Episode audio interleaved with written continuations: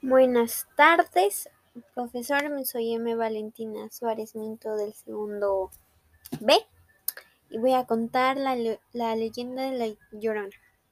Dice, cuenta la historia que la Llorona hace mucho tiempo vivía una mujer junto a sus tres hijos. Ellos vivían bien y eran felices hasta que una noche de invierno ocurrió algo terrible. El padre de los niños regresó después de muchos años de haberlos abandonado. Y ellos habían vivido muy felices sin él, sin este mal hombre. Siempre paraba gritando y en borrachera sin olvidar que siempre los castigaba sin sentido.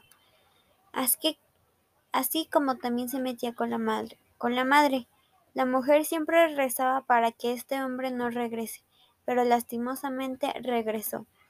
Cuando llegó este hombre de una patada tiró la puerta y gritó, y gritó porque no lo habían recibido. Los niños muy espantados se escondieron. La madre se enfrentó a su esposo con tal de defender a sus hijos, pero lamentablemente ella fue golpeada y se desmayó por varias horas.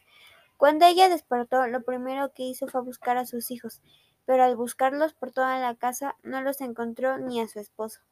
Muy desesperada salió fuera de la casa y corrió bajo la tormenta llorando y gritando el nombre de sus hijos por varios días, meses, años, pero nunca los encontró.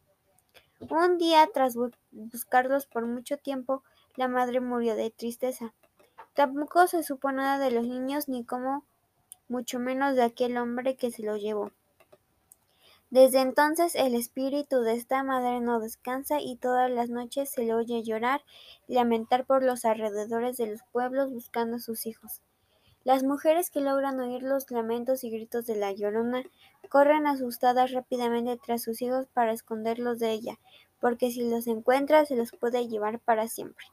Eso ha sido todo, gracias.